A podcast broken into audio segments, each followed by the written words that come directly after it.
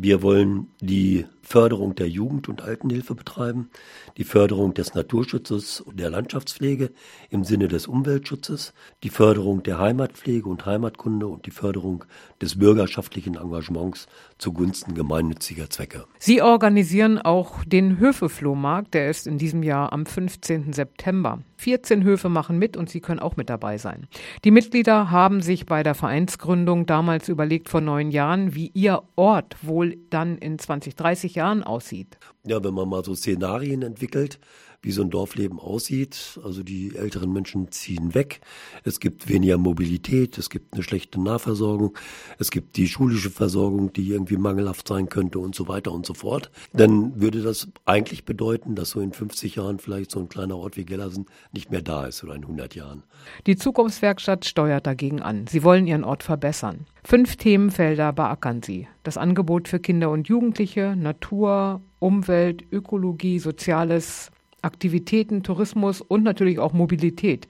Da sieht es im Moment auch nicht gut aus. Mobilität ist ja in vielen kleinen Ortschaften ein Problem. Man kommt nicht weg. In Gellersen sieht es katastrophal aus. In den Ferien äh, fahren die Busse sogar noch weniger. Zu den Schulzeiten fahren die Busse. Wir haben jetzt zum Beispiel das Problem, dass zwei Migrationsfamilien in Gellersen wohnen, die gerne zu Sprachkursen möchten und dann natürlich auch irgendwie gehandicapt teilweise sind, um diese Kurse zu besuchen. Wenn man kein Auto hat, ist man auf öffentliche Verkehrsmittel angewiesen. Aber dazu kann ich sagen, dass wir vor vielen Jahren schon einen Antrag gestellt haben beim Verkehrsministerium in Niedersachsen, Herrn Lies, ja, so angeboten angeboten haben, dass wir praktisch eine Modellregion werden für äh, autonomes Fahren. Der hat dann nett darauf reagiert, aber wir sollen uns doch äh, äh, gerne Sponsoren suchen, die diese Sache finanzieren. Das Ganze liegt jetzt auf Eis, aber zumindest gehen wir diesen Weg weiter. Bei den regelmäßigen Dorffrühstücken werden die Themen besprochen und weitere Aktionen für den Ort auch vorgestellt. Wir machen regelmäßige Arbeitstreffen, wir machen für das Dorf regelmäßige Dorffrühstücke.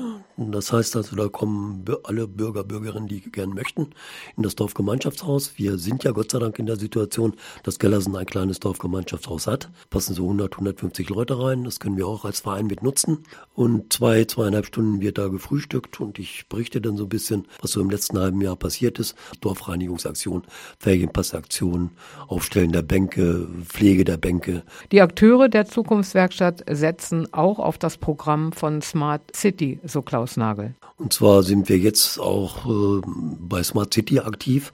Da gibt es ja dieses große, diese großen Arbeitsgruppen zum Thema Nahversorgung oder auch Mobilität.